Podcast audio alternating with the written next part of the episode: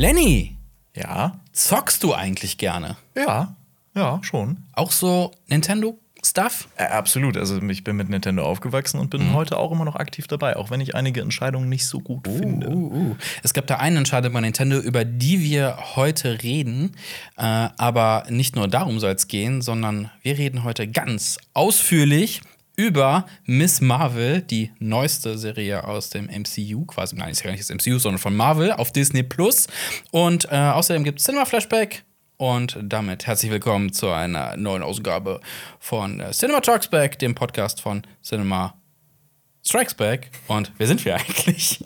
Herzlich willkommen zu Cinema Talks Back, dem Citizen Kane unter den Podcasts, wobei manchmal wird's ja auch dumm und dümmer, denn wir drei, das sind Jonas, Marius und Alper, drei Freunde, die den ganzen Tag über Filme, Serien und Comics labern. Diesen Podcast gibt es auch auf unserem YouTube-Kanal Cinema Strikes Back mit Bild, da kann man ihn auch gratis downloaden. Es gibt ihn aber auch auf iTunes, auf Spotify, Deezer und per RSS-Feed. Und übrigens, du hörst einen Podcast von Funk.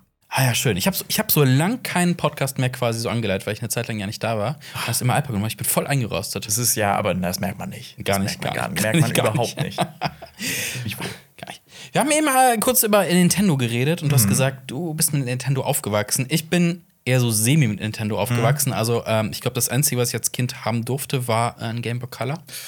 War aber auch schon ein Premium, du. Also Ja, das stimmt. äh, aber ich hatte jetzt nicht so ein Super Nintendo. Meine, meine Cousins hatten immer einen oder Freunde hatten welche. Da habe ich immer gezockt, so ein bisschen. Äh, aber ich bin nicht so deep drin. Ich habe jetzt eine Switch tatsächlich. Mhm.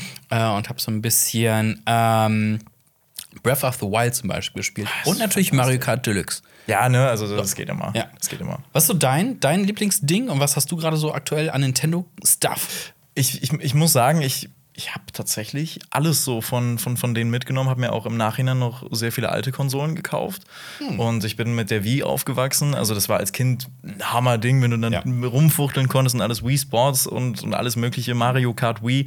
Ich sag's, wie es ist, da, da kriegt mich heute keiner mehr. Äh, das, äh, da mache ich alle fertig. Aber ja, ich. Mal ein Duell machen, glaube ich. Ja, bitte. Ja. Also Mario Kart Deluxe bin ich auch gut drin. Also, ich glaube, da bin ich, ich bin eher so semi. Ich bin eher so semi. Aber es macht Spaß. Das macht ja, Spaß. das, ja. ist, das, ist, das ist die Hauptsache. Das ist überhaupt ne? so, man Das hat ist- Spaß auch auf dem letzten Platz, macht doch Spaß. Nee, aber, aber ja, ich bin da voll, voll drin und äh, ja, mittlerweile nicht mehr so krass. Ich nehme noch die großen Titel mit. Jetzt habe hab ich letztens Kirby gespielt, das fand Hm. ich super süß und alles Mögliche. Aber ja, ich liebe Nintendo. Weshalb reden wir eigentlich gerade über Nintendo? Wir sind ja eigentlich ein, ein Kanal für Filme, Serien, Comics. Das ist eine gute Frage. Ja, die News ist nämlich tatsächlich, Nintendo äh, hat äh, Dynamo Pictures Inc. gekauft. Das Mhm. ist ein, äh, äh, ein Animationsstudio. Und Nintendo möchte tatsächlich jetzt vermehrt in eigene Animationsfilme äh, und Serien setzen. Ähm, ja, mit ihren eigenen Marken. Das heißt, so Richtung Mario. Da kommt ja auch 2023 die, dieser Super Mario Bros. Film. Mit Chris Pratt Mit als Chris Pratt, Mario, ja. was ich mir immer noch nicht vorstellen kann. Aber Also bist du irgendwie gehypt drauf oder sonst irgendwas? ich, ich bin einfach nur gehypt, was das jetzt letztendlich wird, weil Ja. ich kann mir nichts darunter vorstellen. Also Ja. Chris Pratt hat ja auch irgendwie in hunderten Interviews gesagt, ja, meine Mario-Stimme, die wird euch schocken, also die wird euch äh, berühren und alles Mögliche. Und ich, ich frage mich, was, was er da machen wird. Also wird er einfach nur Chris Pratt, also seine normale Stimme? Ich, ich habe keine Ahnung. Das ist ein bisschen weird. Also dieses äh, Dynami Dynamo, quasi Dynamo Studios, die wurden jetzt auch umbenannt halt äh, in, äh, in, in Nintendo Pictures Company tatsächlich. Und äh, ich bin mal gespannt, was es da gibt. Im Zuge dessen habe ich gesehen, 2015 war bereits mal eine Zelda-Realserie geplant. Die wurde aber dann wieder zurückgezogen, weil es Leaks gab. Das wusste ich gar nicht. Ich habe das gar nicht mehr auf dem Sinn, weil ich nicht so deep im Nintendo-Game war. Aber verrückt, dass sie es zurückgezogen haben, weil das erste, was mir so eingefallen ist, ja, Zelda bietet sich an für einen geilen Stuff. Also da kann man echt geile Sachen mitmachen. Mit so Super Mario Bros. Ich weiß nicht, wir haben ja einen Film aus den 90ern. Ja, Hast du den gesehen? Ja, Also, natürlich. äh, Den, der ist, der ist, ich finde den sehr ikonisch und äh, das, das funktioniert, finde ich sogar irgendwo noch damit. Er ist, er ist sehr kacke, ne? Das kann man ja, auch mal sagen. ähm, Und so weit weg von dem Originalmaterial. Dennis Hopper als Bowser geht aber immer, finde Ja, ich. gut, das ist Ähm, aber hat es, Ja. äh, wusstest du, dass es auch eine, sogar Mario Cartoons gab? Die, es Ja, gab die Super. Mario Brothers Super Ja. Show. Das ist, das ist wirklich ein ganz, ganz weirder Trip, den die da gefahren haben. Das sind Mario und Luigi, das ist so eine Sitcom und eine Cartoonserie. Ja, das vermischt sich. Da sind Mario und Luigi, äh, Luigi äh, ja, Klempner in Brooklyn, leben da in, einer schäbigen, äh, in einem schäbigen Apartment.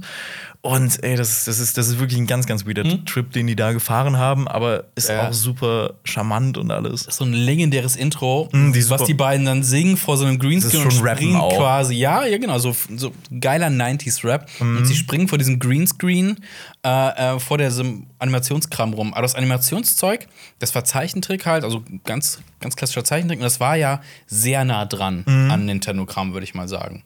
Also es sah schon, das war eindeutig Mario. Ja, ja, abs absolut. Und ja, ich, es ist, ist halt irgendwie immer noch so, es ist, guckt es euch einfach an. Also einfach Super Mario Bros. Super Show eingeben und das, ihr werdet die Also Zeit das- eures Lebens haben. Nur das Intro, das ist schon geil. Ja. Aber ich bin mal gespannt, was sie halt machen und wie es halt aussehen wird, weil das ist das Einzige, was wir jetzt kennen, eigentlich so von Nintendo in dem Bereich. Ähm, aber dieses ähm, Animationsstudio hat auch Death Stranding zum Beispiel ein Mhm. paar Animationen gemacht. Ich weiß jetzt nicht, wie viele sie dafür gemacht haben, aber Death Stranding ist ja. Ich sag mal, grafisch schon ein bisschen anspruchsvoller. Und Nintendo ist jetzt nicht bekannt, auch bei den Konsolen, dass sie jetzt hier High-End wären.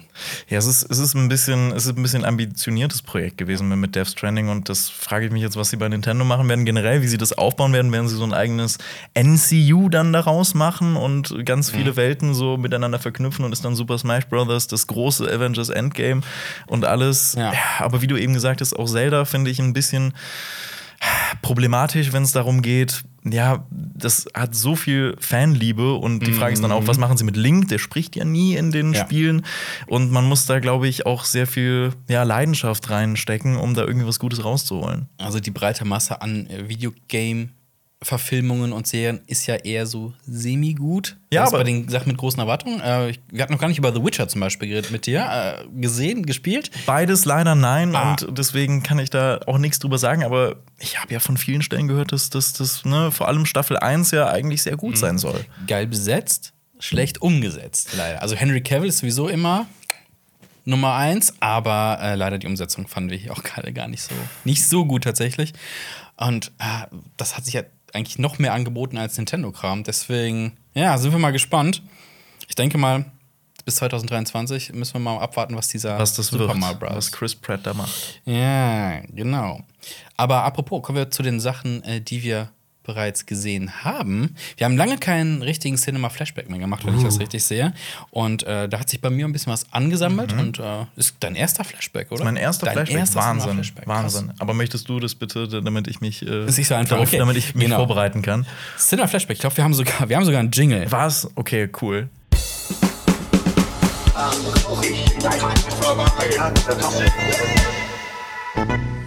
Cinema Flashback. Genau, was haben wir in letzter Zeit alles so konsumiert an Serien, Comics, Film etc.? Es ist ja so ein bisschen das Jahr der Serien. Und in meiner Liste kommt tatsächlich nur ein Kinofilm gerade vor. Oha. Weil ich konnte auch nicht ins Kino gehen eine ganze Zeit lang jetzt, wegen Rücken kaputt. Äh, ich habe mehr Serien geguckt und ich habe eine grandiose Serie geguckt, die Alpa und Jonas hier aber auch schon sehr sehr äh, lang und ausgiebig besprochen haben und immer auch gesagt haben, wie cool sie ist. Und ich kann ihnen nur beipflichten. Es geht um For All Mankind. Ist es das mit Joel Kinnaman? Genau, Okay, auf mhm. Apple. Es geht um äh, alternative äh, Zeitgeschichte. Das finden wir sowieso hier mal ganz cool. Ähm, und zwar geht es darum, dass die, äh, dass die UdSSR den Wettlauf zum Mond gewonnen hat. Also nicht die USA sind die ersten, die einen Menschen auf den Mond gebracht haben, sondern das war die UdSSR. Und dann kriegt die USA so ein bisschen Panik und sagt, verdammt, das ist gar nicht gut. Das ist ja auch alles so ein bisschen, ne, was so Propaganda und etc. angeht auf beiden Seiten. Ähm, ja, und fahren dann massiv ihr Weltraumprogramm hoch, um halt auch schnell Leute äh, hinzukriegen. Und ja, ähm, es wird sehr cool. Ähm, ich denke auch in gewissen Teilen sehr realistisch, wenn man so überdenkt, ähm, was wäre gewesen, hätte man mehr Zeit und Geld in, in Weltraumforschung investiert. Und die Serie macht dann auch äh, also ein paar Zeitsprünge tatsächlich und wie es so weitergeht. Es ist so ein bisschen, bisschen Soap Opera gefühlt auch drin, weil es natürlich auch um die Menschen geht, aber natürlich auch um die Besiedlung des Mondes und ähm, so diesen, diesen, diesen Wettlauf tatsächlich und äh, durch diesen kalten Krieg-Faktor. Sehr cool. Also ich bin jetzt, ähm, ich habe die erste Staffel an einem Tag durchgeguckt. Also ich hatte so einen Sonntag, konnte mich nicht bewegen, ich lag auf der Couch und habe gesagt, ja komm, do it. Und ich habe die erste Staffel durchgesuchtet. Kann ich einfach nur empfehlen. Jetzt bin ich bei der zweiten auch schon ein paar Folgen, aber jetzt fahre ich einen Gang runter, um es ein bisschen mehr zu genießen. Ja, aber, meine Frage ist, trägt sich? Also, ist das jetzt wirklich eine Miniserie? We- Weiß man da, ob es noch, was weiteres kommt? Staffel kommt jetzt. Okay. Oder es ist gerade angelaufen, glaube ich. Ähm, es trägt sich durch, weil es halt um über, über sich Jahre streckt und die Charaktere ähm, entwickeln sich auch weiter. Es ist sehr geschickt gemacht. Es gibt schon einen Haufen Leute, die da ähm, eine wichtige Rolle spielen. Und es wirkt nicht so abgehakt, so von wegen, okay, wir springen jetzt in der Story von der Person zu der Person, sondern das ist sehr geschickt verwoben, wie eine Person, die eigentlich am Anfang so eher am Rande steht, auf einmal so langsam in den Mittelpunkt kommt. Und es ist so ein bisschen so eine, eine sehr, uh, sehr geschickte Staffelübergabe, so ein bisschen in dieser Serie. Und das ist sehr cool. Und am Ende hast du halt sehr viele Figuren, ähm, die du halt über Jahre verfolgt hast, von der Storyline her und du weißt, was sie gemacht haben und welche Rolle sie jetzt spielen. Und es ist so ein schönes Auf und Ab. Und ich finde, das Balancing ist sehr schön in dieser Serie. Okay, ich glaube, ich muss wirklich mal reingucken. Ja, Aber generell also- bei Apple TV haben wir Ja. sehr viel, ne? Habe ich bei dir in der Liste auch gesehen. Ja. Hast du noch was? Ja, genau. Ich habe noch äh, Prehistoric Planet gesehen, denn äh, wer Cinema Strikes Back guckt, weiß, ich liebe Dinosaurier-Kram. Und äh, das ist eine Dokumentationsserie über den ja, quasi neuesten wissenschaftlichen Stand von Dinosauriern. Ähm, natürlich animiert, kann man nicht echt angucken, ist aber ähm, moderiert quasi von äh, David Attenborough. Wer schon mal eine BBC Do Naturdoku gesehen hat, der Mann hat, glaube ich, äh, die ganze Welt schon mal irgendwie erzählt. Und äh, hier macht er es auch und es ist wunderbar zum Angucken. Die Bilder sind sehr schön. Man, ich habe auch ein paar Sachen gelernt, die ich noch nicht wusste. Hm. Und es sieht ja sehr cool aus. Auch das habe ich sehr schnell durchgeguckt. Ähm, super interessant. Also so zwischendurch und echt schöne Bilder. Auch wunderbare Naturaufnahmen gemacht. Kann ich nur sehr empfehlen. Es ist dann so wirklich wie eine Tierdoku dann aufgebaut, dass David Attenborough dann sagt, da sehen Sie den Velociraptor, wie er sich heranpircht und genau, ja. genau, genau. Wir sehen so ein bisschen, äh, es gab ja auch, äh, gar nicht, ich weiß nicht, wie diese Serie hieß, so eine Dinoserie, da hat man dann Dinosauriern auch so einen Namen gegeben, so ein bisschen und so ein bisschen so deren Alltag verfolgt, so ein bisschen. Hier ist das nicht so, es ist tatsächlich so, hier sehen wir diesen Saurier und der macht das und das. Klar, wir verfolgen so ein bisschen die Aktion von denen, was die machen, so beim Jagen oder äh, Paarungssachen und solche Sachen und wie sie sich um ihre Jungen kümmern. Ähm, und wie sie quasi so äh, in verschiedenen ähm, Spots in der Welt leben. Also es geht zum Beispiel, das ist immer so aufgeteilt. Ich so, das sind Dinosaurier, die in der Wüste leben. Das sind Dinosaurier, die in der Arktis tatsächlich auch gelebt haben. Das ist ja immer so ein Ding. Ich weiß nicht, hast du Jurassic World 3 gesehen? Ja, Da gab es ein bisschen Kritik. Dinosaurier im Schnee, nee, gab's nicht. Doch, gab's wohl tatsächlich. Äh, es ist wirklich nicht das Problem gewesen. Ähm, so in den verschiedenen Habitaten. Das ist sehr interessant äh, gewesen. So ähm, Wüste, Dschungel, ähm, Meer und äh, Arktis zum Beispiel sind mit drin. Und welche verschiedenen Dinosaurierarten da leben. Das fand ich sehr interessant. Und Okay. wie gesagt, es sieht visuell sehr schön aus. also, also eine der eine, eine, eine, eine, eine der besten, also oder was heißt be besseren äh, Dino-Dokumentationen, weil es gibt ja auch Ja. echt da abstruses Zeug, zum Beispiel, Ja. wo es, ich hab, weiß noch, das lief früher irgendwie Super RTL, so nachts so, der Dino kämpft gegen den Dino und wer hätte dann Ah, gewonnen. Ja, ja, ja, ja, ja, ja, diese Versus-Sachen. Ja, nee, Ja. nee, nee, so ist es nicht. Es sieht halt auch gut aus. Das Problem ist ja immer, es zwar schon immer ja ähm, animiert oder mit irgendwelchen Practical Effects gemacht. Und bei manchen Dinosaurier-Dokus siehst du halt, dass die in die Jahre gekommen sind. Und ich denke, vielleicht auch, wenn wir hier in ein paar Jahren sagen, ja, gut, ist nicht mehr ganz State of the Art, aber Es sieht momentan gut aus. sieht sieht's gut aus, ja. Sieht's besser aus als Jurassic World? Ja, Wahnsinn. Das Ja. ist, das ist, das ist, das ist schon traurig. ja, das stimmt. Äh, soll, soll ich einfach mal. Ja, gerne. Was, was hast du Ich- dir in letzter Zeit so? Ich hau mal ein paar Filme rein, also ne, als, als Gegensatz zu deinen Serien. Ja. Ich habe nämlich, es beru- beruht auf einer Serie, was jetzt kommt, nämlich den Bob's Burger Film geguckt.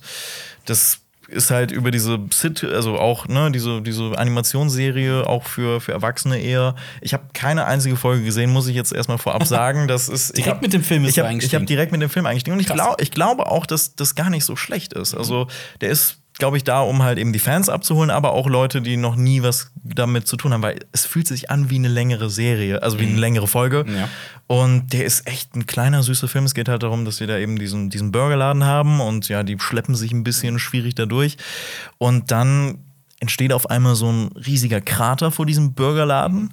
Und deswegen kommen keine Kunden rein, aber die müssen das Ganze natürlich noch, Ja. äh, die müssen noch den ganzen Laden abbezahlen, das zur Bank bringen und dann st- entstrickt sich eine Geschichte, in der die halt eben an Geld kommen müssen Mhm. und dann ist da noch ein kleiner Mordfall und so, den die Kinder von denen ja ermitteln müssen und aufdecken müssen und ich fand das echt super süß, Mhm. halt ja, kann man, kann man echt gut weggucken. Und ich glaube, ich werde jetzt auch mal in die Serie hineinschauen. Kann man ja immer mal wieder gut, glaube ich, ein paar Folgen gucken. Und ich fand es interessant, das wollte ich nämlich nochmal bestätigt bekommen. Das sind nämlich die Autorinnen auch, die den Deadpool 3 Simpsons-Film schreiben. Ach, cool. Und ich habe, bin da jetzt sehr Dann zuversichtlich. für dich auf jeden Fall eine zuversichtliche Sache. Ich habe die Serie tatsächlich auch nicht gesehen. Ich glaube, Alpa und Jonas auch nicht.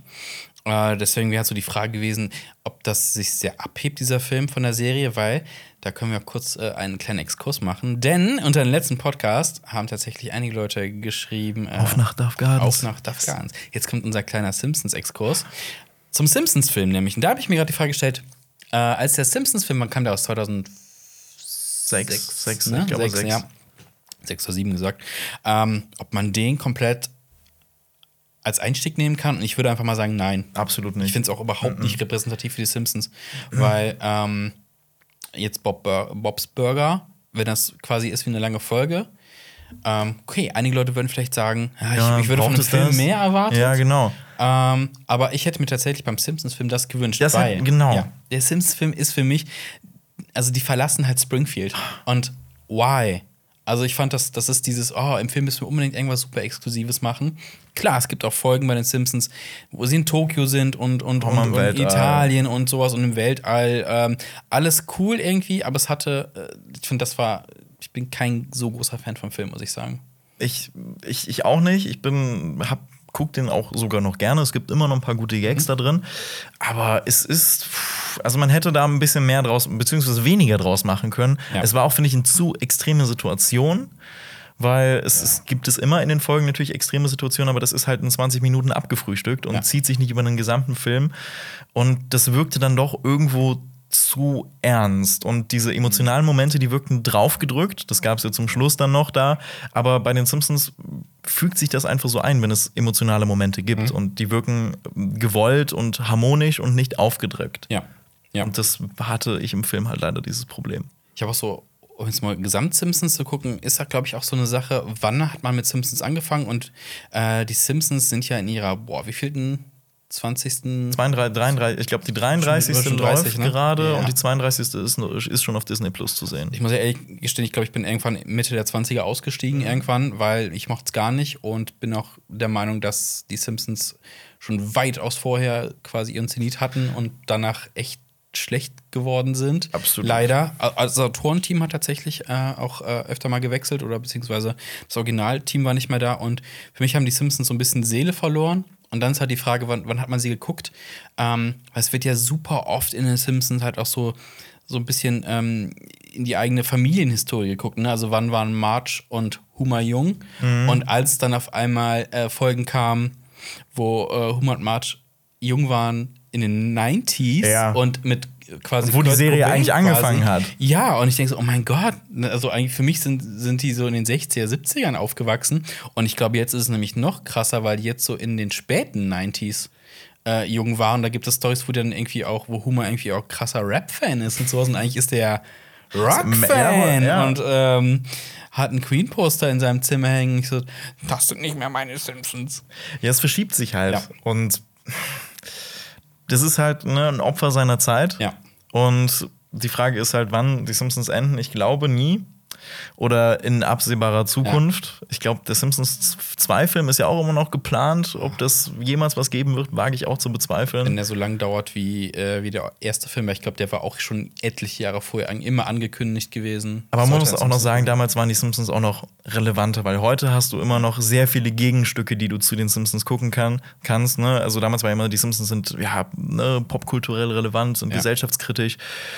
Und das hast du ja heute in so vielen anderen erwachsenen Ja. Heute ist es ein bisschen so, die Simpsons, also es fühlt sich für mich immer so an, die sind sehr bemüht, Teil des Zeitgeistes zu sein und es wirkt immer so ein bisschen cringy teilweise. Mhm. Ja. Und der Humor ist halt auch schlechter. Aber lass uns mal was Positives zu den Simpsons kurz noch sagen. Was ist deine Lieblingsfolge? Meine Lieblingsfolge ist wahrscheinlich Homer in New York. Da haben sie auch zwar, da haben sie zwar auch Springfield verlassen, aber ich, Großartig. ich liebe die. Das ist, das ist, da kann ich mich tatsächlich auch noch fast das mal anschließen. mit, mit, dieser Parkkralle und, und allem. es Ja, ist, ja, ja. So, fahren wir nochmal nach New York. Mal sehen, Lisa. Mal sehen. Ich würde noch den mysteriösen Bierbaron ins Spiel bringen, weil es großartig ist. Es ist- weil sie zeigt, dass Humor, wenn, wenn er, wenn er äh, äh, irgendwas möchte, das auch mit sehr kreativen Ideen durchkriegt, wenn er dann äh, anfängt, illegal äh, Alkohol herzustellen in Springfield, als die Prohibition ausgerufen wird. Alkoholverbot. Großartig. Kennst du noch, äh, mein Lieblings-Simpsons-Zitat ist immer noch, der Lümmel trinkt das Wasser. Kennst du das noch? Das ist dieser Ja. Vogel, der, der, der Das ist äh, die Folge mit dem nicht ganz so politisch korrekten Titel Der behinderte Humor. Richtig, wo er, ja, wo Homer, wo Homer- Mumu heißt das, glaube ich, so dieser, dieser Ja, Outfit. Humor, genau, Humor möchte von zu Hause arbeiten und das tut er, indem er äh, sich äh, quasi eine Behinderung zufügen möchte und merkt, Fettleibigkeit ist eine Behinderung und sich. Ja, es ist, frisst. äh, es ist wirklich eine schwierige Frage, aber der Lümmel trinkt das Wasser ist immer noch mein. ist es sowieso generell äh, so ein paar Aussagen. Also gerade auf Deutsch macht es auch tatsächlich äh, Spaß. Es gab natürlich hier und da ein paar Folgen, weil der Origin, der, der, oh, wie hieß er nochmal? Der für die ähm, Übersetzung verantwortlich war, war nicht so der Fan von englischen Worten und hat dann zum Beispiel halt auch aus, äh, äh, hat so Törtchen halt äh, gemacht, so aus, äh, Aus Cupcakes. genau, aus Cupcakes, Törtchen und sowas. Und, ist ein bisschen schwierig gewesen, aber okay. Aber es, Aber solche Sachen, der Lümmel, Also, der Lümmel ist super großartig. Ja, Simpsons, unser kleiner Exkurs. Wollen wir auch nicht zu weit strecken, Richtig. aber schreibt uns gerne eure Lieblingsfolge. Und um noch einmal kurz zu Bob's Burgers zurückzukommen, ich habe mich einfach gefreut, dass man nochmal so einen 2D-Film gesehen hat. Weil das gibt's einfach, also ein 2D-Animationsfilm, das gibt's einfach leider in letzter Zeit immer seltener. Was der gezeichnet dann aussieht. Ja. Ja, wo wir bei den Simpsons wären, dieses 3D-Gedöns ist auch nicht so meins. Ja. Gut. Ich habe eine ähm, Serie gesehen, ähm, die als Klassiker gilt, Mhm. die ich, glaube ich, vielleicht mal so hier und da mal im Fernsehen mal wieder geguckt habe. Und jetzt bin ich tatsächlich in Staffel 10. es ist Friends. Quasi so, ja, es ist nicht die Mutter aller Sitcoms, aber, Aber schon. es baut sehr viel es- darauf auf. Ja, genau, genau. Und ich habe auch sehr viel gelernt, dass How I Met Your Mother zum Beispiel äh, ein paar Sachen daraus gezogen hat und auch Gags übernommen hat. Mhm. Also nicht geklaut, sondern fortgeführt hat. Und das war sehr interessant zu erfahren. Ich, ich, ich muss sagen, ich liebe Friends, aber ich liebe How I Met Your Mother noch ein bisschen mehr. Mhm. Also ich, das liegt vielleicht auch daran, dass ich damit halt eben aufgewachsen bin. Aber es gibt zum Beispiel auch eine Szene in How I Met Your Mother, da sitzen die am Anfang, also die treffen sich ja immer in St. Äh, McLaren's im Pub. Mhm. Ja. Und es gibt eine Folge, die fängt an, da sitzen die in einem Café und dann sagen die dann zum Schluss, ja, äh, es ist offiziell bewiesen, in einem Café zu chillen ist nicht so geil wie in einer Bar. Und das ist halt, ne, Ja, direkt ja, ja, dahin genau, gegen genau. Friends. Ja. Aber ja, hast du es auch komplett jetzt durchgeguckt? Nee, nee, also sind die letzten Folgen. Ähm, ich glaube, ich habe noch so, es sind ja mal so roundabout über, knapp über 20 Mhm. pro, pro Staffel. Ich bin jetzt, glaube ich, Staffel 10, Folge 6, 7 oder sowas. Man merkt halt schon, da kommt, ist so langsam auch die Luft ein bisschen raus. Vor allem, wenn dann immer diese Best-of-Folgen kommen, ne? Ja, da gibt es zum Glück nicht so viele von. Aber man so, ah, okay. Hm. Ähm, man merkt aber so, die, die Konstellationen, die möglich sind, sind ein bisschen auserzählt. Äh, und ja, ich, ich hoffe halt, dass es ein rundes Ende sein wird. Aber bisher bin ich schon, bin schon sehr zufrieden tatsächlich mit dieser Serie. Hätte ich nicht gedacht. Ich dachte vielleicht ein bisschen zu altbacken alles. Äh, nee, aber es funktioniert ziemlich gut. Also ich hatte sehr viel Spaß. Und ich, dann gucke ich mir noch diese Reunion an vom letzten Jahr. Die muss ich auch immer noch gucken. Da bin ich gespannt. Äh, ein bisschen Angst davor, weil ich festgestellt habe, okay, krass, wie alt die teilweise sind. Also Jennifer Aniston ist irgendwie auch jetzt so 54 oder sowas. Und so, ach krass, ne? Und in der Serie sind die so Ende Es- 20. Ja, so, die, oh mein die, Gott, Zeit, die Zeit, die, Zeit, die vergeht. Aber die wichtigste. Frage ist, waren Ross und Rachel in einer Pause oder nicht? Was- On a break, ja. Ja, okay, gut. Du, ja, okay. Ja, das ist, das ist alles sehr, sehr diskutabel. Ja, ja, ne? ja, Das ist, ne? das ist, äh, ja. Das ist, ich will hier keinen Streit entfachen. Nee, nee, nee. Was hast du noch gesehen? Ähm, ich habe ein Kontrastprogramm jetzt mitgebracht, oh, nämlich Unfriends. äh, Enemies. Victims. Nein, nein, Funny Games habe ich mitgebracht. Oh. Den Film von Michael Haneke von 1997 und es geht darum, dass eine Familie in den Urlaub fährt und sie wird von zwei jungen Männern bedrängt, festgehalten und äh, mit Psychospielchen terrorisiert. Genau, sie verschaffen sich irgendwie Zutritt. Ich glaube, sie wollen Eier haben. Ja, sie wollen Eier so, so, haben, ne, so von wegen, hey, könnt ihr uns kurz aushelfen? Ja.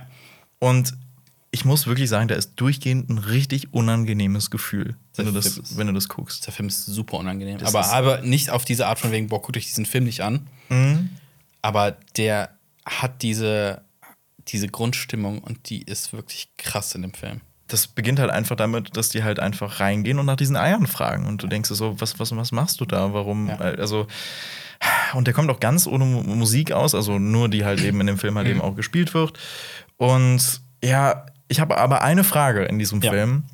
Dieser Junge hat so einen krassen Dialekt und seine Eltern nicht. Hm, okay. Wie, wie, wie kann das sein? Ist es, ist es möglich? Das ist generell eine Frage, die ich habe. Mein Dialekt haben kann, die Eltern haben keinen. Ich Ja, wenn man das kann von mir Freunden schon halt mitnimmt, ne? vorstellen, Von ich kann mir das Freunden. schon vorstellen, also Ja, doch, ich kann mir das vorstellen. Äh, bei uns war das so, ich komme ja aus einer, aus einer Mittelstadt Mhm. und drumherum sind Dörfer. So, und auf den ganzen Dörfern hat man sehr viel platt gesprochen. Also Dialekt, so bei uns in der Stadt hat er nicht. Und durch, durch so Schule und sowas vermischt sich ja dann so Freundeskreise und sowas. Und ein paar Leute, die tatsächlich dann sehr auch mit, mit den Dorfleuten abgegangen haben, haben nicht alle, aber ein paar haben halt dann sich das so angeeignet, halt auch so ein bisschen, bisschen mehr Platz zu reden und sowas. Also kann ich mir schon vorstellen, ja, dass gut. das passiert sein Ja, könnte. ne, da muss auch Ja. äh, ab und zu mal sein. Ich bin zu schlecht für sowas, deswegen kann ich halt gar nicht reden. Ja, das ist okay, ist okay. Wir akzeptieren das. Aber der Film ist ja auch so eine ja, Kritik an Gewalt in den Medien, Mhm. weil die beiden äh, Jungs, die da einbrechen und die Familie terrorisieren, die nennen sich und, äh, untereinander auch ab und zu Beavis und Butthead und Tom und Jerry, was halt natürlich so ein ja, großer Diskurs immer war, sind Tom und Jerry zu Gewalt für Ki äh, zu gewalttätig für Kinder und Ja. sind Beavis und Butthead zu obszön für Kinder.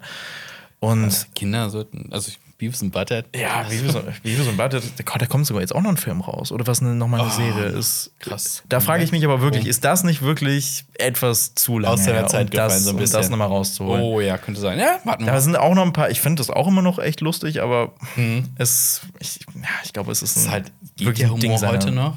Weil bei Friends sind zum Beispiel auch so ein paar Sachen drin, so, Das ist, ja, ja, ja, ein, paar heute noch sehr, so machen? ein paar sehr politisch äh, inkorrekte Sachen noch dabei. Ja. Aber auch bei neueren Serien ist das Ja, so. absolut. Also, äh, man versucht King of Queens zu gucken. Su früher echt super gern. Drei, vier Mal komplett durchgeguckt. Und ich so, krass. Großteil der Gags in den ersten beiden Staffeln besteht daraus, nicht schwul zu sein. Oder auf keinen Fall, dass jemand denkt, jemand aus dem Freundeskreis könnte schwul sein. Ich so, ey, what the fuck ist denn hier los? Das gleiche ist mit Scrubs. Ich habe nämlich jetzt noch mal ein paar Folgen von Hm. Scrubs geguckt und die sind sehr sexistisch. Also, ja. Boah, Scrubs habe ich auch zweimal durch, aber. Ah, ich meine, man, man, muss, das. man Also, entwickelt ne? ja auch über die Zeit so ein bisschen Verständnis dann für Sachen, die man selber nicht so mitkriegt, weil man ja irgendwie in so einer Position ist, wo das einen noch nicht direkt selber betrifft. Ja. Das sind diese Learnings, die man hat und dann kriegt man so ein bisschen Auge dafür. Ja. Und äh, dann, dann hau ich noch schnell einen Film Yes. raus. Äh, nämlich The Grey Man. Der startet heute Ah. auf Netflix und ist schon im Kino gewesen eine Woche Ja. vorher. Ich frage mich nur, warum, weil Netflix macht das ja meistens immer, um irgendwie Oscar Prei- zu kriegen. ja einen Oscar. Und bei The Grey Man sehe ich das absolut nicht. Fällt, fällt dir irgendein Netflix-Film ein, der einen Oscar verdient hätte in irgendeiner Art und The Weise? Power of the Dog hat ja auch. Stimmt, äh, habe ich nicht gesehen, deswegen. Ja, Äh, mach mir das mal. mir viel sofort zu Annihilation ein. Ja. Also, das ist nicht, in meinen Augen nicht Oscar-würdig in keiner Art. Ja, aber die haben auch Marriage Story gemacht. Also, die sind schon Ja, ein paar stimmt, sehr, ein paar sehr, sehr, sehr, dabei. gut. Und die kaufen auch sehr gut ein. Ich meine, The Irishman, ne? Ja, gut, das Einkaufen ist dann noch eine Sache, dann Ja, sich dann ne? quasi mit, mit fremden Federn ein bisschen schmücken, ist ein bisschen schwierig. Ja. Ist das eine Netflix-Produktion? Ich meine, es ist eine Netflix. Ich, doch, ich, ich glaube, es ist eine Netflix-Produktion. Es ist nicht eingekauft und es ist von den Russo-Brüdern, Ja. Die jetzt mal ein bisschen abseits von Marvel sich ausprobieren. Und die haben ja mit ähm, Captain America Winter Soldier haben sie ja schon so eine Art Agentenfilm gemacht und haben so mal ein bisschen na, den Fuß reingehalten in dieses Wasser. Und jetzt machen sie einen kompletten Agentenfilm. Und ja, es geht halt um Sex, der ist Teil der Greyman. Das sind so Ex-Sträflinge, die eine letzte Chance bekommen haben und sich vor der Haftstrafe retten konnten, indem sie sich diesem Sonderprogramm verschrieben haben. Suicide Squad. Ja, so, so in etwa. Ohne Power. Ja, und äh, deren Ding ist halt so schwierige Einsätze, für die man keine Skrupel haben sollte. Und die CIA findet das dann irgendwann selbst nicht mehr so dufte und die sagen dann, ja, nee, wir möchten die eigentlich alle ausschalten und äh, finden das nicht mehr, nicht mehr so toll. Und dann organisieren die halt einen Typen namens Lloyd Hansen und der soll diesen Sex ausschalten und es ist ein bisschen Born, es ist ein bisschen von allem. Gemini Man, habe ich das Gefühl. Ja, ja, also ich, ich, ich weiß auch nicht, was das war. Also das ist, kann man sich gu- gut angucken. Ich glaube, zu Hause auf dem Fernseher ist es, kommt der noch nicht mehr, mehr so gut und der ist sehr lang. Ja. Und ich habe mich sehr gefreut, dass The Goss endlich wieder zurück ist. Also Ryan Gosling Mhm. hat ja seit 2018 jetzt nichts mehr großartig gemacht. Das letzte war First Man von den, äh, Damien Chazelle und seitdem hat er mal eine Pause gemacht und ich frage mich, warum er mit dem Film jetzt zurückgekommen ist. Also Da kommt ja noch ein anderer Film mit ihm. ja, da kommt noch ein anderer Film mit ihm. Der Barbie-Film. Da freue ich mich aber wahnsinnig Ja, was drauf. das, das, ich bin echt schon, was das, was das sein das, wird. wird, das wird großartig. Also, aber The Grey Man, Anna de Armas spielt auch noch mit. Sie hat ja auch in James Bond. Bond, mitgespielt und da war sie auch eines der großen Highlights, Ja. war aber nur sehr, sehr kurz drin. Mhm. Genau wie hier habe ich da genau das gleiche Problem. Sie ist wirklich für so Actionfilme prädestiniert. Und warum macht man nicht mehr mit ihr? Also, Mhm. ja, äh, wirklich. Ich finde die super. Jeder mag die auch. Also ich kenne jetzt niemanden, der sagt, oh, nicht wieder Anna de Armas. So. Ja, also die kämpft da am Anfang in einem Anzug und das sieht einfach so stylisch aus. Also wirklich, ha. Und das große Highlight ansonsten ist noch Chris Evans, Mhm. der halt wirklich jetzt nach Captain America, glaube ich, einfach wirklich diese Comedy-Rollen abgreift und das finde ich super. Ja. Der hat echt einen guten Humor und ja, der funktioniert Mhm. einfach in solchen Rollen, in so überdrehten. Da bin ich mal gespannt, äh, weil ich fand, als ich ihn bewusst das erste Mal gesehen habe, fand ich ihn in seiner Rolle nicht gut, also nicht vom Schauspielerischen, sondern seine Rolle war scheiße. Und das war Fantastic Four. Ah, da hat ja. er eher die Mhm. menschliche Fackel gespielt, also quasi ähm, schon mal bei Marvel gewesen.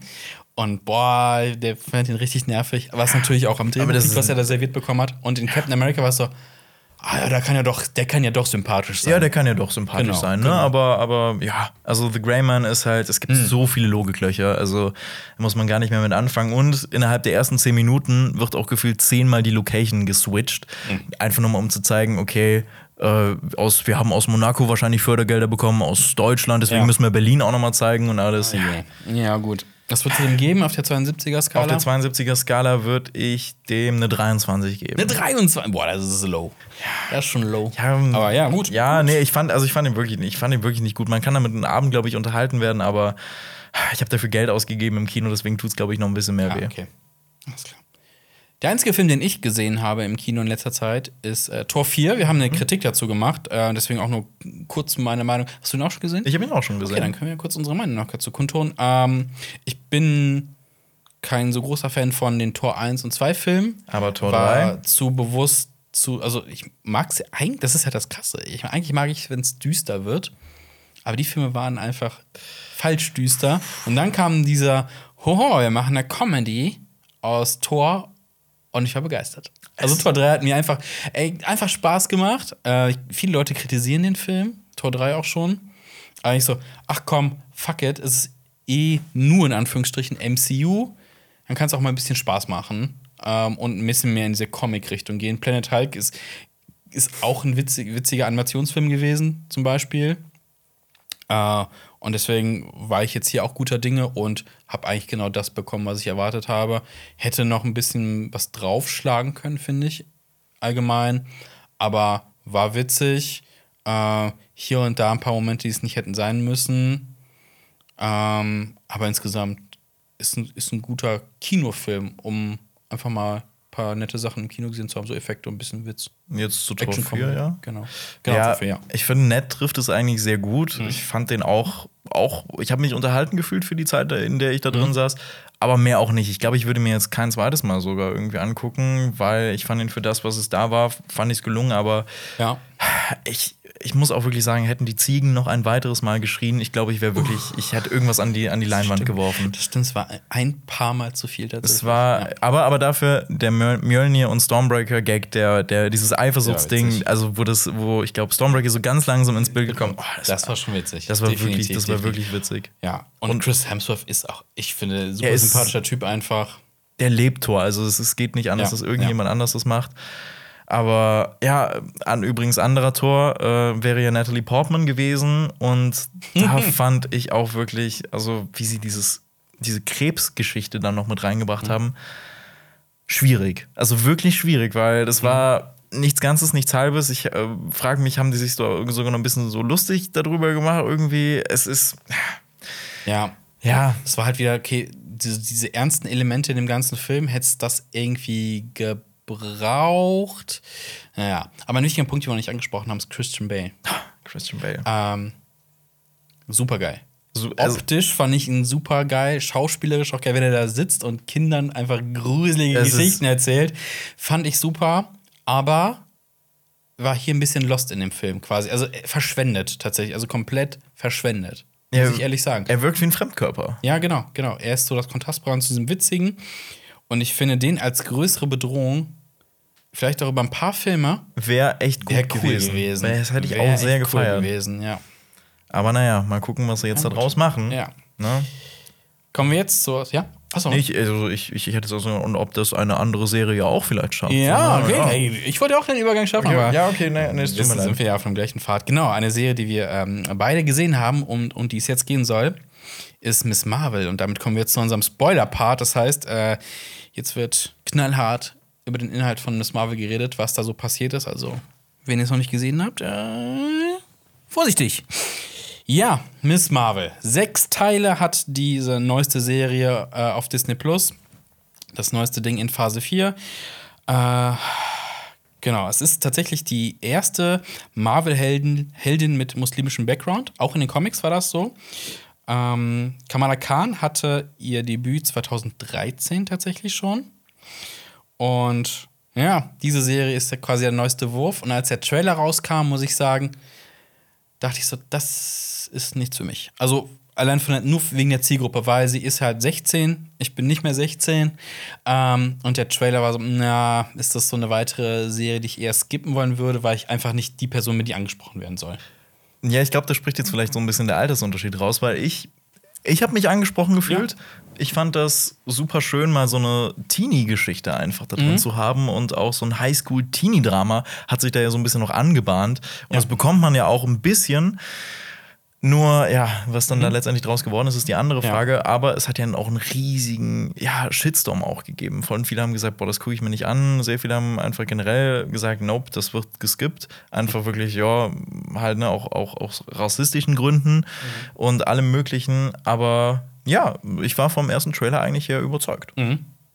Wie gesagt, der hat mich nicht so abgeholt. Ich habe dann angefangen zu gucken und ich muss ehrlich sagen, was mir wirklich sehr, sehr gut gefallen hat, ist hier und da der Look. Also gerade, äh, aber diese, diese, diese, diese, ich nenne es mal so diese Urban-Sachen. Also alles, was so diese New Jersey-Sachen einfängt, wo sie dann äh, auch so mit so mit, mit Street Art so ein bisschen das unterfüttert haben, animierte Graffitis und sowas, fand ich, fand ich echt toll. Und auch die Sachen, die jetzt ähm, in Pakistan gespielt haben, die Farben, das fand ich alles sehr toll. Also alles, was diese, diese pakistanisch und indische und muslimische Kultur angeht, fand ich visuell alles sehr, sehr schön. Fand ich ehrlich sagen. Fand ich auch. Also, das fängt ja auch schon direkt so stimmungsvoll an. Ich habe nochmal geguckt, die erste Folge beginnt ja auch mit The Weeknd und äh, hier, ne, Blinding Lights und dann halt auch eben ihrem YouTube-Video, das sie selbst gedreht Mhm. hat. Sie ist ja auch riesiger Marvel, also, ne, also Superhelden-Fan. Weil das halt nie wieder aufgegriffen wird. Ja, also.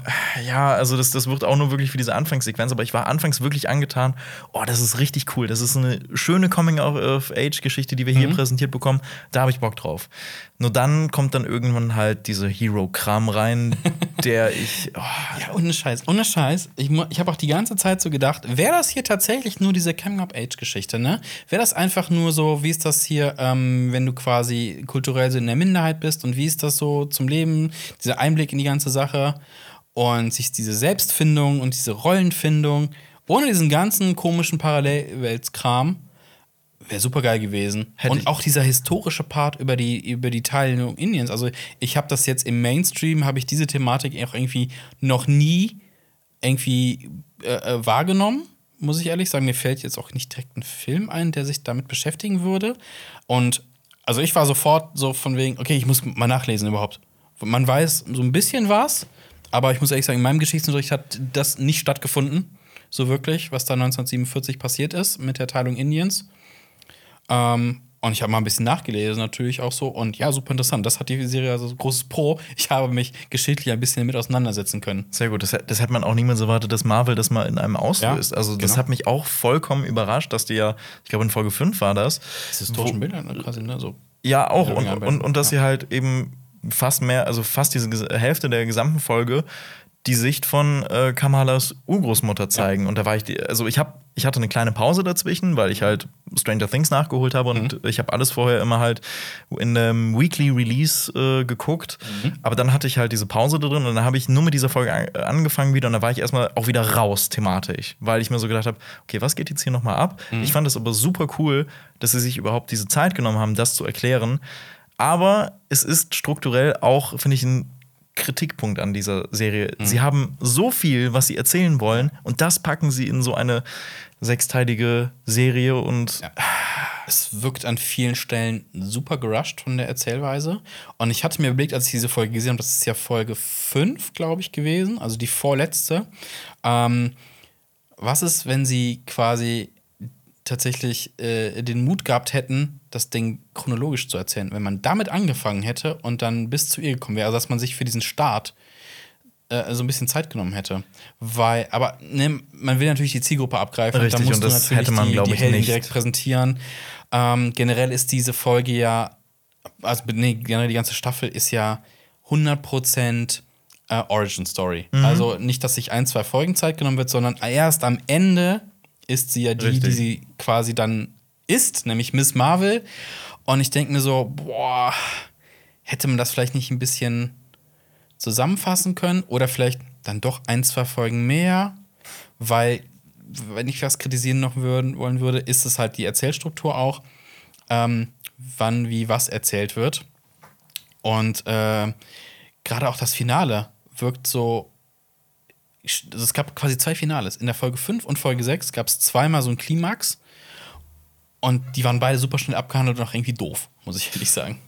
Ja, aber das ist ja generell so ein, so ein Ding, was es bei Marvel aktuell gibt. Gibt's ja, das ist ja das gleiche wie mit Moon Knight, ne? Das, Mm, das, ja. dass die da auch eigentlich sehr viel zu erzählen haben und es dann zum Schluss aber echt alles wirklich reingepackt wird, sodass du dann keinen Überblick mehr hast. Mhm. Ja. Und ja, also es, es wirkt halt, wie du schon gesagt hast, man hat, man hat sehr viel und erzählt auch zwei unterschiedliche Geschichten. Einmal diese Coming-of-Age-Geschichte, dann eben noch diese Kultur, wo äh.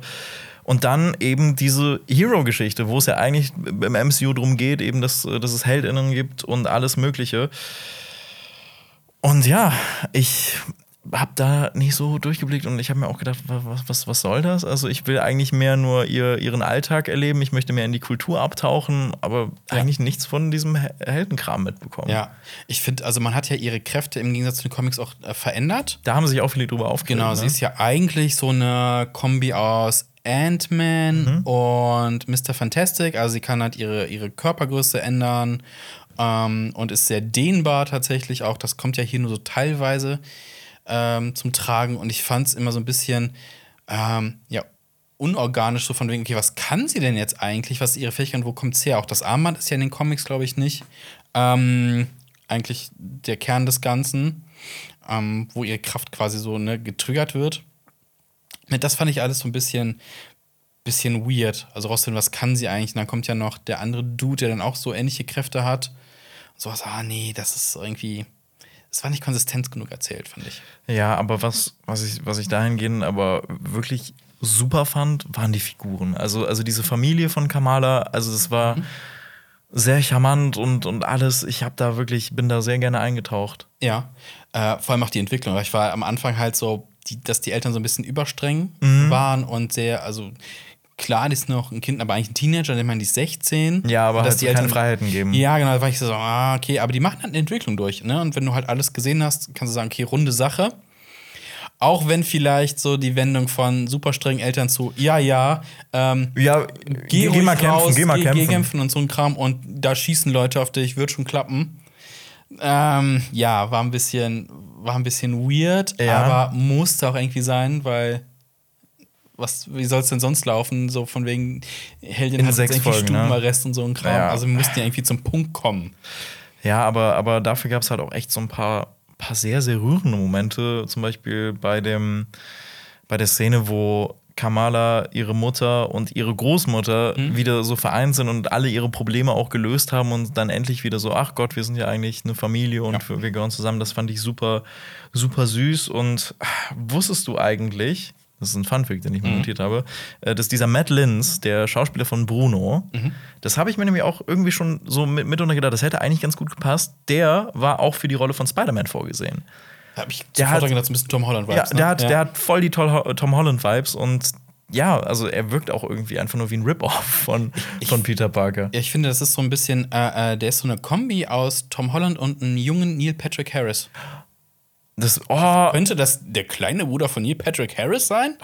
der- das, das, das passt sehr gut mit, mit dieser, mit dieser. Neil Patrick Harris hatte doch auch diese Doktorserie früher, so als wo, er- wo, wo so ein Äh, äh, Kinderarzt äh, war. Äh, ja, ja, ja, genau. Wo er, äh, genau, er war, äh, hat er so einen ähm, äh, super intelligenten Knaben gespielt, der quasi im Teenage-Alter schon ähm, Dewey, Doogie, Doogie Hauser, Doogie Hauser, so. Hauser MD, glaube ich, im Original. Äh, Gibt's auch bei How I Met Your Mother, gibt's, wird einmal das Intro quasi aus der Serie gespielt. Ernsthaft? Da kommt dieses Synthesizer-Gedudel und ich glaube, äh, Neil Patrick sitzt am Laptop und schreibt Tagebuch, weil äh, ich glaube, in der Serie war das so, dass der Doogie Hauser immer Sachen auf so, in den 80s halt auf so einem blauen Hin- Bildschirmhintergrund so Sachen eingetippt hat in sein Textprogramm. Und das haben die in How I Met Your Mother auch nochmal aufgegriffen. Cool, ich muss es nochmal schauen, aber. Doogie Hauser, ich habe es früher, also wirklich in den 90s irgendwann gesehen, ist wirklich lang her. Aber, aber, aber, Aber ja, da habe ich so, hä, das sieht ein bisschen so, so in den Gesichtszügen sieht das ein bisschen ähnlich aus. Verrückt, ja. Ja, und dann haben sie ihn halt dafür dann nochmal recycelt. Aber ähm, die Iman Velani, äh, die äh, sie äh, Miss Marvel halt spielt, oh, die ist, die ist wirklich, also die ist, die finde ich super sympathisch und die, die hat es halt auch geschafft, einfach wirklich richtig Ahnung vom MCU zu haben. Also wenn ich mir immer die Interviews angucke und alles, also sie hat wirklich einen Peil und sie hat auch ein paar Mal gesagt, ja, ich habe Kevin Feige da auch schon mal gesagt, ja, das geht das, geht das, also das das ist, ist doch gut, das, ja. das funktioniert nicht. Ja. Und äh, ich finde die super toll und sie hat auch selbst, also sie hat auch kein Social Media und so, weil sie sich da auch zurück, zurückhalten möchte und hat gesagt, ja, irgendwann vielleicht mal, aber bisher sehe ich nur die negativen Seiten davon. Einstellung. Ja, richtig. Und ey, ich finde die, ja. ich find die, ich find die toll. Also ich freue mich echt darauf, die in The Marvels wiederzusehen, Genau. denn sie kommt ja zurück. Genau. Die ganze Serie ähm, soll auf The Marvels hinführen. Das war noch nicht bekannt, als sie die Serie geschrieben haben, tatsächlich. Und The Marvels, äh, da kommt dann tatsächlich noch Captain Marvel auch nochmal zurück. Und, und ich habe ihren Namen vergessen, die nächste Captain Marvel. Äh, ich habe ihren Namen aber vergessen, weil Captain Marvel war auch mal Miss Marvel. Und Captain Marvel, also Carol, wird dann auch nochmal ersetzt durch eine andere, die Captain Marvel wird. Es wird ein bisschen komplizierter, wie immer in Comics. Jeder war schon mal irgendwie, irgendwie was. Und das sind The Marvels, die kommen werden. In einem Film, genau. Das Ding soll in einem Film enden. Ja, da bin ich aber auch genug gespannt, was das werden soll, weil Ja. man merkt wieder hier, das ist zwar eine nette Origin-Story, aber was kommt denn da jetzt noch mehr? So. Ja. Das, ist stimmt halt die. Sache. Ja, jetzt hat sie es gefunden. Und äh, wie fandest du die, die Antagonisten in diesem Film? Ich fand die super schwach und ich habe, glaube ich, äh, wir haben hier im Team auch vor kurz drüber gequatscht, so von wegen, wieder mal dieses, oh, ich ändere meine Meinung aber ganz mal schnell und bin auf einmal auf der anderen Seite. Und ich fand auch äh, die teilweise strunzdumm. Mhm. Also die Story ist ja, dass sie ähm, quasi aus der anderen Dimension kommen und gerne wieder zurück wollen. Dafür brauchen sie dieses Und die Armband. sitzen halt 100 Jahre da und sie haben äh, Kamala ja schon quasi auf ihre Seite gezogen am Anfang und dann kommt so, ach nee, jetzt muss alles ganz, ganz schnell gehen. So, ich kann nicht noch mal zwei, drei Tage warten und ihr irgendwie mit irgendeiner dummen Lüge dieses Armband entluxen. Bam, Problem gelöst. Und dann kommt dieses mit diesem, dann verlässt die eine, ich habe ihren Namen leider vergessen, äh, so, lässt ihren Sohn quasi fallen in diesem Gefängnis. Und ähm, dann kommt eine kurze Rede von Miss Marvel, hey, du hast auch noch einen Sohn? Ja, und Und dann. dann, oh, ich weiß, wie ich das äh, stoppen kann. Und dann kommt das schlechteste ja, das, CGI oh, das, der war, Welt. das, das wollte ich noch gesagt haben. Dieser, dieser Totenkopf, das. Das oh mein wie aus Gott. den, irgendwie aus den 90s. Ich weiß nicht, wie schlecht. Das war wirklich das schlechteste CGI, Es ist- was ich seit langem gesehen habe. Und es war schon scheiße beim Richtig, richtig. Es war schon scheiße beim Monat und das wird nochmal hier übertroffen. Also, also auch wenn es größtenteils funktioniert, wobei es gibt da auch immer wieder ein paar Sachen, wo man drüber stolpert, aber da war ich echt so, oh Gott. Es ist halt eine TV-Serie. Es hat, es hat dieser TV-90s-Vibes mit ein bisschen besserer Optik, aber es hat immer noch TV-Serien-Vibes tatsächlich. Aber ich schließe mich dir an. Ich habe die auch gar nicht verstanden. Also ich war da wirklich, wa- was macht ihr da? Was sind eure Absichten? Natürlich wird es da irgendwie erklärt, aber Es war lame. Also Es war- es hätte sie auch nicht so gebraucht. Klar, du brauchst immer irgendwelche Gegenspieler, aber, Aber das hätte es wirklich nicht gebraucht. Es ist eine süße Coming-of-Age-Geschichte, genau wie ich das auch bei Spider-Man Homecoming auch immer noch mal sage. Diesen großen Antagonisten hätte es da auch nicht gebraucht, weil ich fand da auch dieses Highschool-Leben erstmal einfach aufs Leben klarkommen, Ja. fand ich eigentlich auch echt, echt schön, aber Und es wurde halt auch viel zu viel in so einen Topf geworfen, weil du hast dann, okay, dann hast du diese, die so ein bisschen in, in, in, in diese real existierende Mythologie, also in die Kultur, eigentlich diese Djinns zum Beispiel, dass die böse sind und sowas. Ähm, und dann kommt in Pakistan kommt aber noch diese Geheimorganisation, die ihr, ihr, ihr Geheimnis, ihr geheimes Versteck unter einem Glasdach haben. Das auch ein bisschen weird ist, wo auch anscheinend nur zwei Leute existieren in dieser Organisation, aber sie haben ein tolles Erklär, Ja, was dann aus dem Boden fährt und genau das erklärt, was wir gerade brauchen. Und es wird viel zu viel erklärt in dieser Serie auch, anstatt gezeigt. Und ähm, es, die haben zu viel in diesen Topf reingeworfen. Halt auch diese Backstory, dass sie ihre Großmutter quasi gerettet hat. Hätte es ja nicht gebraucht. Ja, das- eigentlich. Also auch, auch die, die Story mit der Urgroßmutter wiederum hätte es nicht so gebraucht. Also es war einfach zu viel. Oder es hätte es halt in einer anderen Staffel oder einfach mit mehr Folgen hätte es reingepasst. Genau, genau. Aber, aber so fand ich, Ja. wollten die unbedingt so zwei Sachen erklären und reinwerfen und dann ist es nichts Ganzes so nichts Halbes leider. Genau. Auch wenn es sehr viel Aufmerksamkeit verdient hätte, aber Und lass uns mal kurz über den Fakt reden, dass wir halt diese Bedrohung durch diese Djinns haben aus der anderen Dimension und das Problem, dass die Dimension unsere schluckt, was dann einfach weg ist in einem nicht so spektakulären Kampf und was dann endet äh, mit der Damage Control, die ja auch die anderen vergessenswerten Antagonisten in dieser Serie sind, was dann in einem sehr lächerlichen Highschool-Fight endet, wo Softballs. Softball und das einfach nur in, in schlechten Slapstick. Der aber auch, tatsächlich, sie haben es ja hin und wieder gerettet, dass sie ja denken, sie schaffen es, werden dann trotzdem festgenommen, was war ganz okay. Aber trotzdem, dass so eine Organisation wie Damage Control die nicht sofort kriegt und Ja. richtig, richtig Schwierigkeiten richtig, hat. Oh, die sehen alle gleich aus. Ihr kriegt, ihr kriegt nicht drei Teenager, die keine Kräfte haben, kriegt ihr nicht gefangen? Ist das euer Ernst? Und lauft so dumm durch die Gegend und die können sich hinter einem Schreibtisch verstecken. Ernsthaft? Also, das war so lächerlich. Und dann haben wir auch wieder diesen Fakt, dass der, ähm, der Sohn ähm, diese Kräfte kriegt und dann sagt: Boah, Kamala, ich bin nur auf deiner Seite und dann sofort die Seiten switcht.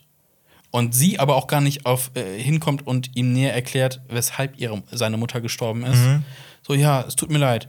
Und er natürlich sonst irgendwas denkt und dann quasi Amok läuft und sich wundert, dass ähm, Damage Control auf ihn schießt. ja, also. Ja, aber dieses ganze Damage Control Ding habe ich auch nicht, nicht so ganz Ja. verstanden, so wa warum die überhaupt auf sie aufmerksam äh, werden. Sie hat ja anfangs nicht wirklich viel getan. Also Hm. sie hat ja, sie hat ja sogar eine Person gerettet. Und natürlich kann man das, äh, haben die das falsch interpretiert und alles. Ja. Aber dass die dann da so komplett ausrasten, das habe ich auch nicht verstanden. Ja, also Damage Control sehen wir ja in den Filmen in Spider-Man zum ersten Mal. Also auf, auf dem großen Screen, glaube ich, schon genau. Da ist es ja mit, mit ähm, Einfach, dass sie gucken sollen, wir kümmern Genau, uns um das, was die Su Superhelden kaputt machen. genau, die reparieren, was Superhelden und Superschurken alles kaputt machen. Äh, in den Comics gibt es die, glaube ich, seit den 80ern. Gibt es auch eigene Comics, ne? eine kurzlebige Comicreihe. Und tatsächlich waren äh, auch viele Helden und Heldinnen Teil von Damage Control. Ah, jetzt weiß ich, wie das Film zu Tor 4 ist. Also hier auch kurz Spoiler zu Tor 4. Äh, Hercules ist Teil von Damage Control. Ah. Keine Ahnung, ob sie das irgendwie zusammen Wie, aber wollen. wie, wie, ja, das, das. Keine Ahnung, das, ich habe so nachgelesen, Okay. so Teil, da stand eine Auflistung, wer alles Teil von Damage Control war und es war Hercules, Okay. den wir ja dann auch bei äh, Tor 4. Ja, der kann aber sehr viel sehen. schleppen. Also, das heißt, wenn da irgendwie ein Das Krater ist stimmt, oder so ja. äh, und, oder irgendwas, dann kann er das sehr gut wegwerfen. Ich fand Damage Control in Spider-Man halt viel nachvollziehbar, weil sie so eine Construct, das ist ja eine Construction-Firma und hier hat das so ein ist eine bisschen Armee, so so, Agenten ja, ja. geführt. Sie haben auch ähm, die gleichen äh, äh, Schaltkanonen, die wir auch schon im Hulk-Film gesehen haben, wobei das halt nicht Damage Control war, sondern das Militär. Ähm, in Incredible Hulk mit Ähm, Edward Norton. Edward Norton, genau, benutzen sie auch diese Schallkanonen. Keine Ahnung, ob das irgendwie jetzt hier einen Zusammenhang geben soll oder es einfach nur so, Schallkanonen sind halt keine Projektilwaffen und wir schießen jetzt nicht so offensichtlich auf Kinder anscheinend, obwohl sie es hier getan haben, was ich schon heftig fand. Und witzig auch, dass alle drumrum stehen hinter der Absperrung. Ja, so auch- Und, oh nein, nein, tu es nicht. Also, ich, keine Ahnung. Ich habe keine Kinder, aber ich glaube, ich würde durch diese Absperrung durchstürmen und irgendwen, also, ne, also mich irgendwie nicht versuchen aufhalten zu lassen von das bisschen, was da war. Ja. Naja. Also, hm, ja. Aber der Endkampf war halt lächerlich irgendwie und keine Ahnung, das hat sich, das, die Luft war irgendwie raus nach diesem Vorfinalkampf in Pakistan, wo sie die anderen Antagonisten wegpustet haben. Ja, und ich hätte gerne noch einen Bon Jovi-Auftritt gehabt. Das wurde die Oh, ganze ja. Zeit angeteased so und ich habe gedacht, wie hätte es, gibt es jetzt noch John Bon Jovi-Auftritt? Ja. Und den hat es leider Ja. nicht gegeben. Ich möchte noch ganz kurz klugscheißen zu dem Fakt aus Pakistan. Und zwar ähm, gibt es da ein Polaroid. Ich bin, äh, ja, ich liebe Polaroid und ich habe mal nachgeguckt. Ähm, der Preis, der da verlangt wird für dieses Foto, was von ihr gemacht wird, sind, sollten umgerechnet 18 Euro sein. Für ein Polaroid. Und für 18 Euro kriegst du momentan halt eine ganze Packung Polaroid-Film, acht Stück. Und was der Typ da macht, also sie kriegt für diese 18 Euro einfach kein gutes Bild. Weil erstens, aktueller Polaroid-Film, 15 Minuten in Dunkelheit, sonst wird das nichts mit dem Film. Und er schüttelt das Polaroid. Und das, das ist, ein- das ist ein Fake, Klischee. das ist ein Mythos. das ist ein Klischee, don't shake it. Und sie kriegt einfach, sie würde einfach, hätte sie es geholt, das schlechteste Polaroid-Bild aller Zeiten. Nur so Ja. kurz. Also, also jedes Mal, wenn ich das sehe, so, hey Leute, Wenn wir dieses Bild irgendwo bei jemandem im Kühlschrank sehen und das in guter Qualität ist, dann, dann hast du Ist Grund, dich aufzuregen. Ja, definitiv, definitiv. Nur kurz hier zum Klugscheißen. Ja. Ah, was sollen wir noch über Miss Marvel sagen? Was sagst du? Das sollen wir noch kurz über die Post-Credit-Scene reden. Hast du sie gesehen? Ja, ich habe sie gesehen und ähm, Ja, Captain Marvel ist auf einmal da. Ich habe nachgeguckt, ähm, was bei Kurzzusammenfassungen äh, äh, steht, einfach so. Und dann teleportiert äh, Miss Marvel weg, was ja auch ihre Fähigkeit eigentlich ist, dass sie auch durch die Zeit gehen kann, so ein bisschen. Aber ich habe nicht verstanden, warum Captain Marvel da ist. Da hört dann mein Wissen auf. Und ich weiß nicht, ob das einfach nur so ein Name-Dropping-mäßiges war, so von wegen, hey, guck mal, wen wir hier haben. ich, ich, ich habe es auch nicht verstanden. Vor allem, weil, Miss, äh, weil Captain Marvel ja auch irgendwie nur ja, verschenkt wird aktuell im Post-Credit-Scene. Sie war ja schon bei Shang-Chi in der Post-Credit-Scene und da hat sie auch gesagt, sie müsste jetzt irgendwo hin. Also das heißt, sagt, sie hat ja eigentlich was zu tun, ne? Und dann ist sie jetzt da. Also ich, ich habe es gar nicht verstanden. Also es ist, glaube ich, ich brauche sie ehrlich gesagt auch nicht. Ich finde, sie ist viel zu overpowered. ja, also na, auch, auch wirklich immer noch in diesem Avengers Endgame-Kampf halt, ne, wo sie eigentlich alles hätte ab niedermetzeln Das ist der können. traurigste Moment im ganzen Film, finde ich. Also wirklich dieses. Ich Wo sie da einmal durchfliegt? Nee, ich habe das, ich hab das ja schon mehrfach erzählt, aber dieses, du hast diesen Moment, alle sind am struggeln und dann kommt so, hey, worauf schießen sie denn jetzt? So diese ganzen Kanonen von Thanos Schiff richten sich auf einmal ne, so Richtung Himmel. Ich denke so, geil, was kommt jetzt? Galactus, sonst irgendwas? Und dann so, das ist Captain Ah, das Marvel. ist Captain Marvel. Super boring. Super boring. Also, boah. Ja, Ich, also kann mit, dem, mit der ganzen Heldin an sich nichts anfangen. Also auch in Civil War 2, dem Comic, fand ich sie super nervig. aber ist ja auch eigentlich, ich meine, Captain Marvel ist ja auch gar nicht so gut angekommen und deswegen Ja. finde ich es immer noch krass, dass sie es jetzt aber trotzdem so weiter ausschöpfen, dass sie jetzt nochmal halt eben jetzt mit The Marvels halt eben diese Heldinnen-Geschichte erzählen wollen und ich bin gespannt, was da kommt, ob sie noch irgendwie dann ausgetauscht wird, wie du gerade eben gesagt hast, ob das alles nochmal wechselt. Was sie jetzt da macht in New Jersey, vor allem, wo kommt sie her, was hat sie jetzt vor und was denkt sie sich, wenn sie in so einem Zimmer landet? Oh mein Gott, ich bin äh, bei einem Obsessed Fan. Das, also, sie hätte ja wahrscheinlich auch denken können: Oh mein Gott, ich bin in, in so einer Situation, wo ich von einem Obsessed Fan einfach gefangen genommen werde, wie in. Oder, ja, oder sie denkt vielleicht so, oh Gott, ich habe doch einen Fan. Ich habe einen Der Fan, oh einzige mein Fan von Wahnsinn. Captain Ah. Marvel gefunden, tatsächlich. Ja, also ich, ich kenne niemanden, der jetzt Captain Marvel irgendwie krass gut finden würde. Gut, das liegt vielleicht auch daran, ne, welches Vorbild soll jetzt auch, äh, sollen äh, junge Mädchen noch haben? Black Widow, eher schwierig, würde ich sagen. Als Vorbild. Ich bin mal. Generell ja schon ein bisschen, aber halt nicht so, ist ja nicht so die strahlende Helden, sondern eher so ein bisschen der Underdog Ja. unter den Avengers. Ja, die geht da so ein bisschen unter. Ja, das stimmt. Naja, was ist unser Gesamtfazit? Also insgesamt kommt die Serie eher so mittelmäßig an. Auf IMDb hat 6,2. Äh, ja, würde ich mitgehen ungefähr. Ja, ich finde es halt, ich find's halt echt schade, weil ich liebe diese Serie und ich hasse diese Serie dafür, was sie halt eben damit machen, dass sie es halt so kurz halten, dass sie da so eine Hero-Geschichte reinpacken, weil, wie gesagt, es wäre eine echt schöne Coming-of-Age-Geschichte gewesen.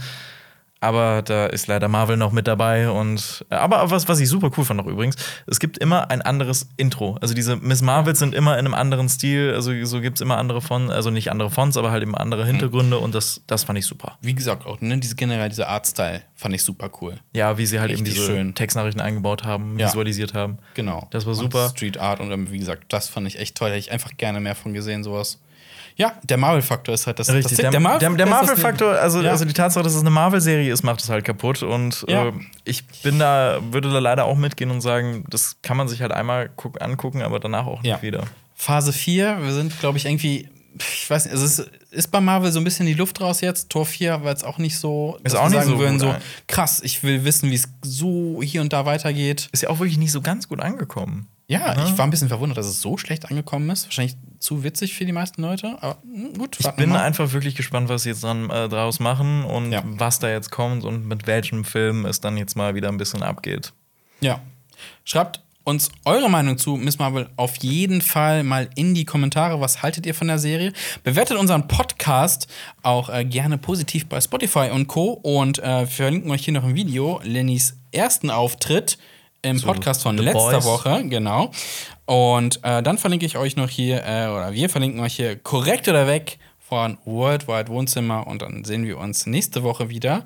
Dann zu dritt. Wahnsinn. Dann ist Xenia nämlich auch wieder mit das dabei. ist ein Crossover. Genau, und genau, schreibt uns in die Kommentare Fragen an die beiden, denn die wollen wir nächste Woche beantworten. Das war's. Bis zum nächsten Mal. Tschüss. tschüss. Okay, ciao. Das war ein Podcast von Funk.